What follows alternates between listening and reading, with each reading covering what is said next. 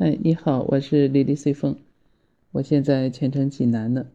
哎呀，双休两天过得好快呀，马上又要开启新的一周的工作状态了。嗯，周六周天在家呢，和朋友同学呢小聚了一下。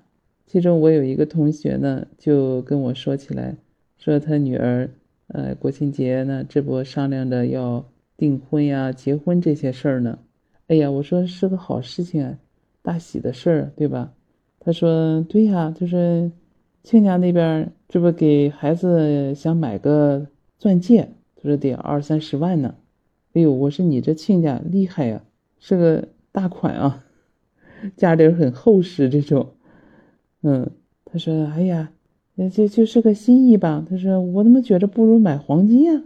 嗯，黄金这个值钱啊。我说年轻人他们喜欢。”结婚戴钻戒，我说，你得按照年轻人的喜好了。我说那也挺好的。哎，说起这个话题来了，其实当时我这心里啊，有有个事儿还没跟他说呢。如果我要跟他说了，他肯定不让他闺女要钻石了，百分之百去要黄金。是什么事儿呢？也是今天我要想跟你聊的这个事儿。其实从上个月，包括近期。有两条新闻我都一直关注了，就是现在这个钻石啊，有培育钻石了，也叫人工钻石。所以我当时没给我同学说，就是什么呢？你这个钻石，它是给你买的天然钻呢，还是这种培育的人工钻呀？这个事儿呢，当时我就没说开。那你听说过培育钻石这个事儿吧？你知道什么是培育钻石吧？好吧，今天我就好好的跟你聊一聊。我说的上星期看的那个新闻，其实是上了热搜的，可能好多人都没有注意，但是我关注到了，因为八月份的时候也有一个呃有关的新闻，我在财经早餐上也看到，当时我还挺吃惊的呢，也特别对这个关注了一下。这个新闻是这样说的：河南小县城一年生产了四百万克拉的钻石，媲美天然钻，价格仅是天然钻的三分之一。你肯定很好奇，是河南的哪个小县城啊？怎么这么厉害呀？哎，我跟你说一下吧。其实当时报道上说，就是我国是培育钻石生产大国，河南呢则是培育钻石的一个主产地。近期因为这个培育钻石下游市场特别火热，所以它中上游这些培育钻石的这些企业的订单呀更是火爆。按他那个统计数据。就是光河南商丘这一个小县城叫柘城县的，二零二一年全球培育钻石的产量是九百万克拉，光商丘这个柘城一个小县城，它就生产了四百万克拉呀，占了全球市场的快一半。另外呢，柘城它年产金刚石单钻是十五亿克拉，微粉呢是四十七亿克拉。加工这些首饰钻石呢是十三亿克拉，每年金刚石粉的这个产量和出口量能分别占到我们中国市场份额的百分之七十和五十啊，是名副其实的中国钻石之都。大家知道商丘是我们炎帝的故里啊，在这么一个历史悠久的一个小县城里，能冠以中国钻石之都，肯定是不简单了。报道上还说。就在商丘一家培育钻石的生产企业里面，布置了许多六面顶液压机，工作人员呢将加工好的那些石墨块还有催化剂放入到这些液压机中，就模拟天然钻石的那种生产条件。经过一周或者半个月的时间以后，就可以培育出单颗五到二十克拉，总重量六十到一百克拉左右的这种。培育钻石，而且更为惊艳的是什么呢？它这种培育出来的钻石和天然的钻石制成的这个产品呀，你的肉眼根本无法分辨区别的，两个特别相像，但其价格呢却是天然钻石的三分之一。由此你就知道了吧？因为质优价廉嘛，所以现在越来越多的这种珠宝厂商啊，他更青睐于这种培育钻石了。所以全球这个订单呀，就是纷纷而来呀。这些加工培育钻石的企业，那肯定就是订单爆满，生产火爆喽。其实说起来，河南商丘的这个柘城啊，还真是有一段故事在里面呢。就是一场关于钻石的战斗，就是这个小县城，让我们中国人的人造钻石冲到了世界第一啊！现在好多美国商人都到河南商丘这个小县城来买钻石。那我来给你说一说这个小县城是个什么情况吧。这个河南商丘柘城县呢，它是离郑州不远，大概在郑州东南方向二百四十公里左右，是一个不到八十万的一个小县城。但就是这一个小县城，却让中国人的人造钻石冲到了世界第一啊！它那有一个专门的中国金刚石产业基地。二零二零年的时候呢，咱们中国人造金刚石呢突破了二百亿克拉，占全球的百分之九十五以上，其中八成都是河南造的。就这样，河南省也诞生了人造钻石的四大巨头：玉金刚石、河南旋风。中兵红箭和力量钻石，就是这个力量钻石，当时上市的时候，一天之内股价这个就暴涨了百分之一千一百七十五点四六啊，市值一下涨到了一百五十个亿，你能想象到吗？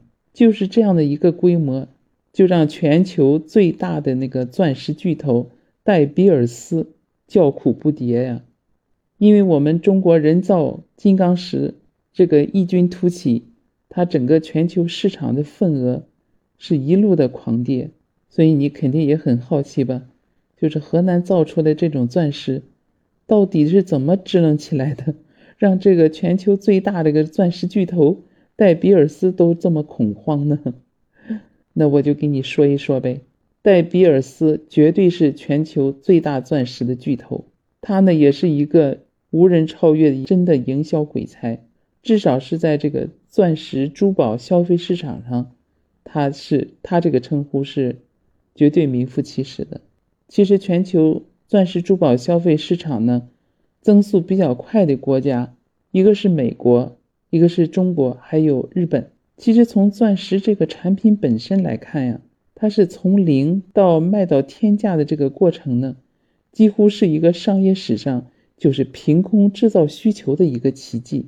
当时掌握着全世界钻石矿的巨头戴比尔斯，以自己的业务能力啊，每年其实可以挖好几吨钻石的。但是这个戴比尔斯呢，他却很聪明，他就认为钻石多了就不值钱了。既然全世界的矿都在他手上，说我干嘛要快速卖掉呢？哎呀，能少挖就少挖，能卖多贵就卖多贵。所以他严格控制啊整个市面流通的这个钻石产量。你像钻石在欧美是怎么火起来的？这个咱就不赘述了。戴比尔斯是拿钱砸了很多广告的，就是到了上世纪五十年代末呢，几乎所有的美国年轻人，经过这个戴比尔斯这种狂轰乱炸的宣传，就都认为，哎，钻戒是订婚的必需品。可是他面对根本毫无钻石文化的，你像我们日本和中国呢？你猜戴比尔斯他的套路是什么样的吧？还是比较狠的，他第一个呢就先洗脑日本人，他怎么说呢？就是买钻戒就是真男人。按说日本上千年的历史上根本也没有钻石文化的，就是到了上世纪六十年代中期啊，日本他们婚姻文化还是比较传统的，新郎新娘就是遵守那种呃神的道教文化，就用一碗米酒就完成结婚仪式了。到一九六七年的时候，只有不到百分之五的日本新娘是收到过钻戒的。于是，这个戴比尔斯，就瞄准了日本人的这种性格特征，他设计了一个叫“三个月薪水”的标准。所以，当时在日本最流行的广告语就是：“告诉我，在自己理想的女人身上花三个月的薪水，是男子汉的行为吗？”日本男性本身他就是大男子主义。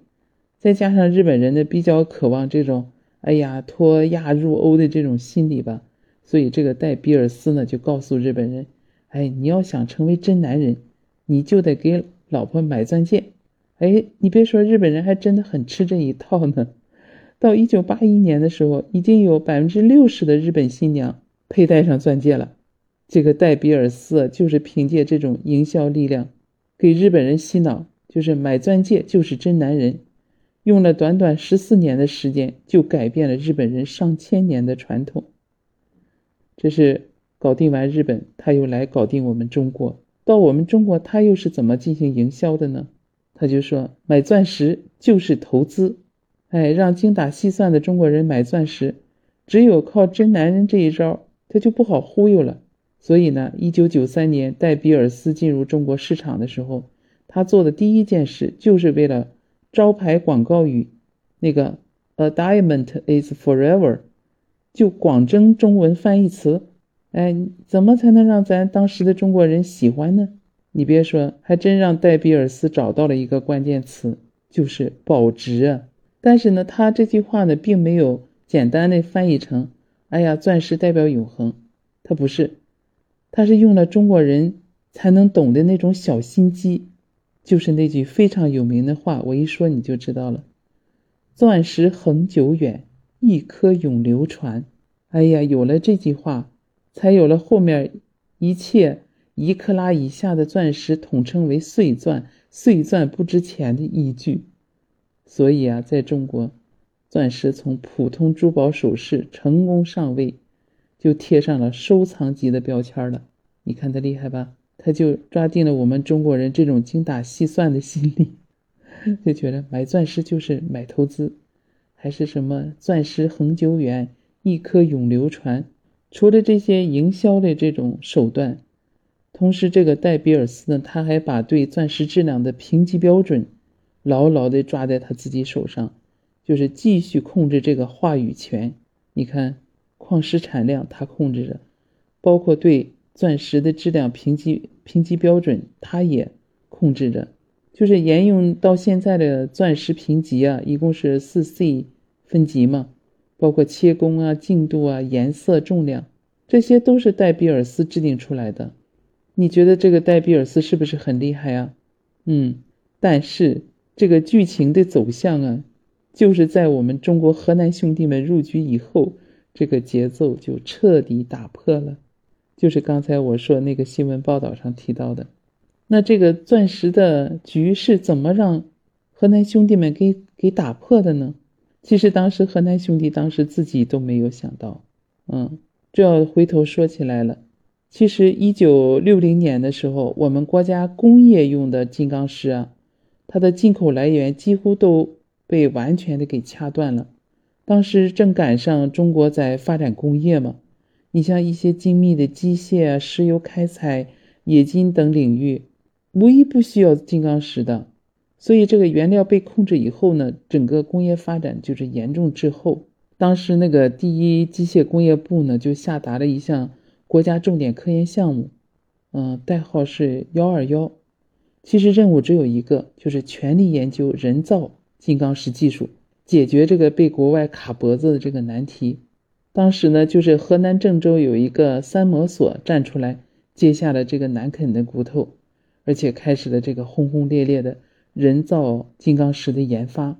后来，我国人造金刚石行业的奠基者之一那个王光祖啊，呃，当时他就在郑州三模所，他回忆说，其实当时就把研究啊形容成实际上就是一场战斗。就跟我们研发氢弹、原子弹似的。他回忆说，当时我们那个战斗啊，是十万分火急的，研发进程越短越好。一万年太久，我们要只争朝夕，就是为了国家这个工业发展嘛。就是三年以后，应该是一九六三年了，我国第一台那个国产的两面顶压机，就在河南郑州这个三模所诞生了，制造出了我国第一颗人造金刚石。这个消息当时也震惊了美国的。另外呢，趁热打铁，这个郑州三模所呢又接下了抓紧量产金刚石的这个任务。到一九六五年的时候呢，中国第一台拥有自主知识产权的那个六面顶压机就安装完成了，并在第二年投入了批量生产，年产一万克拉。当时那个行业有一句描述三模所的口头禅啊，就是。压机一响，黄金万两啊！所以当时河南郑州也就成为了中国金刚石的圣地。无论是一两台压机的小作坊，还是几台压机的小型企业，哎呀，都不远千里去朝圣取经啊！就在中国几代科学家的这个不断努力下吧，到二零零一年，中国人造金刚石产量已经达到了十六亿克拉。二零一七年呢，呃，中国人造金刚石产量达到了二百五十亿克拉，占据了全球百分之九十以上啊，连续十五年世界第一。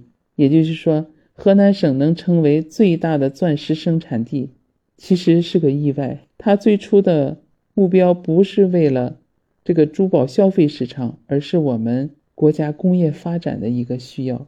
当时我们国家把这个产量做上去了，但是它现在呢还要把这个价格打下来。其实早期的这种人造钻石啊，它的身价并不低，因为技术还没有突破嘛，再加上各种这种研发成本。当时人造钻石的价格呢，和这个天然钻石几乎是接近的。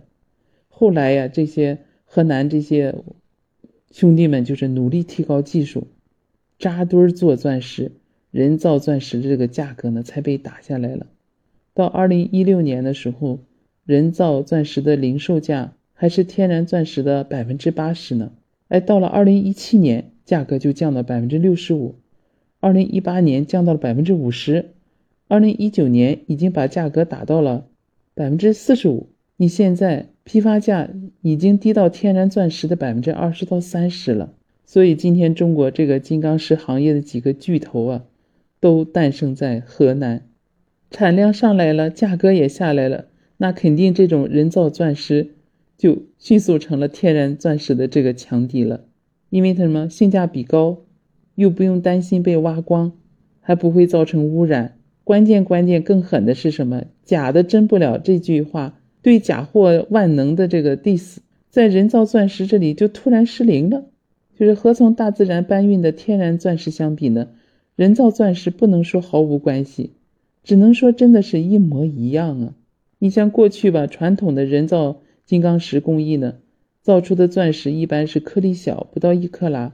里面还有杂色，不可能做首饰，它是工业用嘛。但是这些年在河南人的努力下呢，就人造钻石完全不输天然钻石了，合成构造完全相同，甚至有的纯度啊比这个天然钻石还高。其实它的原理啊都是一样的，就是把石墨粉放进这个超高温、高压的这个环境，模拟天然金刚石的生长。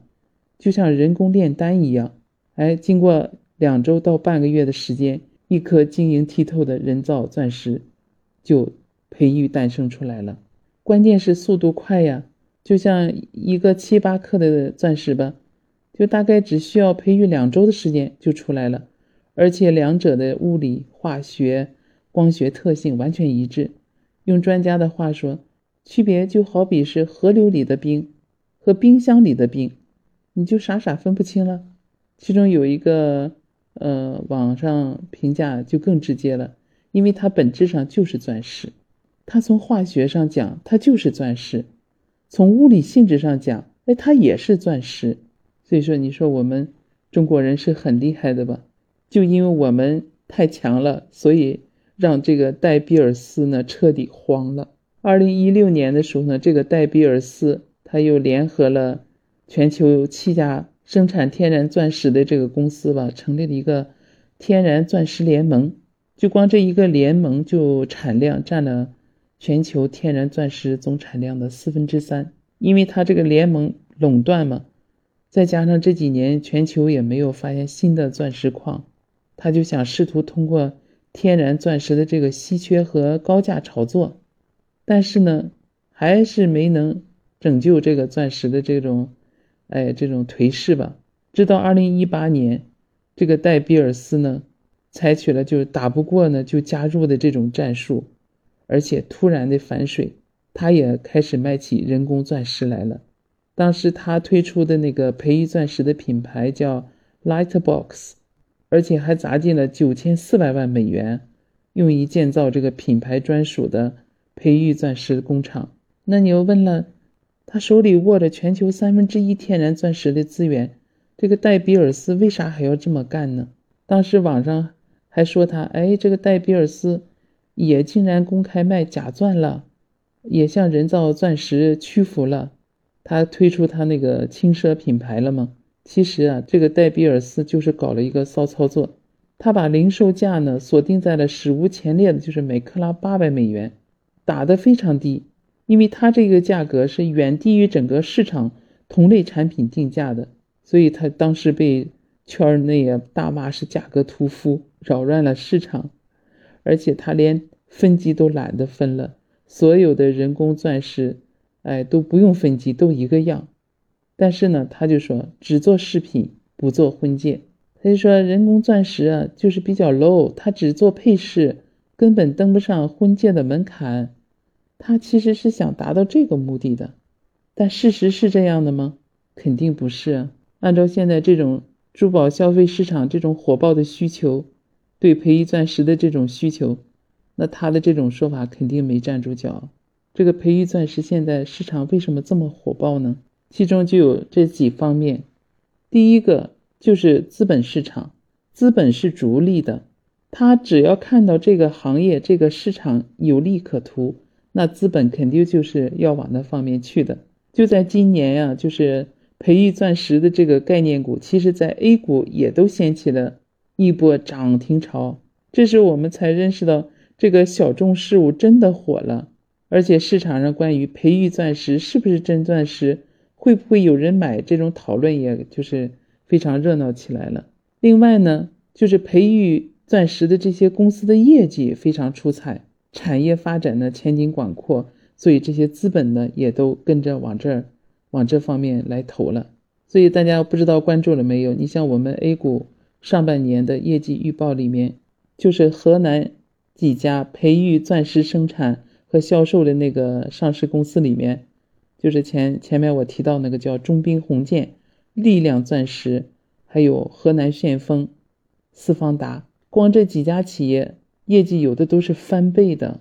那你这些公司业绩增加，只能说明就是下游的珠宝品牌商的需求相对旺盛啊，所以上游这些生产厂家他生产的不愁卖呀，有的甚至还。供不应求，除了这个钱主力以外呢，这些珠宝品牌商呢，其实他们呢也是需要新故事的。虽然天然钻石呢，它形成要上亿年的时间，但是作为它从元素构成来讲，钻石的本质啊，它就是一个碳元素。网上有很多演示视频啊，证明如果说给予钻石足够的温度和氧气的话，它这个钻石是可以直接燃烧。逐渐化成乌有的，就和黄金坚固不化的这个特征形成了明显的差异，所以这也是我当时和我朋友没有说出来的那句话的原因，就是这个事儿。另外，你说天然钻石是很稀有吗？它只是相对而而言的，其实它并不稀缺，只是这些资源让这些行业巨头给高度垄断了，显得稀缺了。那在这种天然钻石。供给减少，而钻石珠宝消费需求又不断增长的这种背景下，那肯定培育钻石经过这些年的发展，以更低的价格，哎，同样不灵不灵的效果，就成为一些品牌上摆脱这种巨头控制的一个新选择了。除了本身材质差异化不大，价格更优惠以外，其实现在这种消费的观念也是主要的影响因素的。它其中有一个研究结果就说嘛，全球培育钻石这个消费市场当中呢，美国和中国的消费量各自大约为百分之八十和百分之十。美国消费者选择购买培育钻石是作为饰品，而且主要购买的原因就是因为它价格有优势。当然，这种观念的改变呢，也是需要时间的。就拿美国为例吧。他几年前，消费者对这种培育钻石的印象呢？哎呀，主要是假，什么便宜。但是到二零二零年，大家对这个培育钻石的认知呢，变得也更为全面了。人工、可负担、有吸引力、美丽、可持续，哎，这些印象反而成为主流了。另外，你像这个珠宝消费的客群定位呀，也越来越年轻化了。这种悦己的需求。在钻石消费中，比婚嫁需求明显更加强烈。培育钻石的主要消费群体呢，就是包括经济独立的中高收入女性啊，理性的大学生群体啊，以及年轻的这种婚恋者。其实这类群体呢，对于培育钻石的接受度啊，相对比较高，也更能认可培育钻石背后的这种环保特性啊，和其所代表的这种品牌的故事。就是大家现在对这种培育钻石的接受度也越来越高了。所以说嘛，如果说戴比尔斯他的出现，开启了钻石的上半场，而培育钻石的出现，或许将引领钻石走向更加多元化的下半场。因为什么呢？因为现在买钻石可以不是为了爱情，而只是为了一句话：我喜欢。我想随着这个大家消费观念的改变和整个市场的变化，真的也说不定哪一天买钻石。我们就跟买白菜一样了呢，也说不定那一天就会到来呢，对吧？好了，今天给你分享了好多有关这个培育钻石的一些信息吧。那你对这个培育钻石，也就我们说这个人造钻石，有什么想法呀？如果你的孩子结婚，你会不会买这种培育钻石呢？其实我认为，如果作为一个装饰品，是完全可以的，价格又不贵，又好看。和那种天然钻石，从材质上也没啥区别，我还真是有点好奇呢。